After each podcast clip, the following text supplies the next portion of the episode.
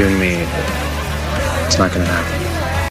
今天我们要学的这句表达呢，有一点点残忍，叫做 "You and me, it's not gonna happen."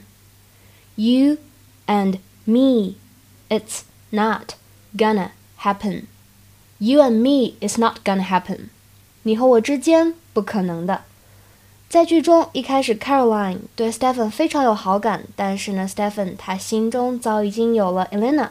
所以呢，当 Caroline 一心向他示好的时候呢，他就直接拒绝了。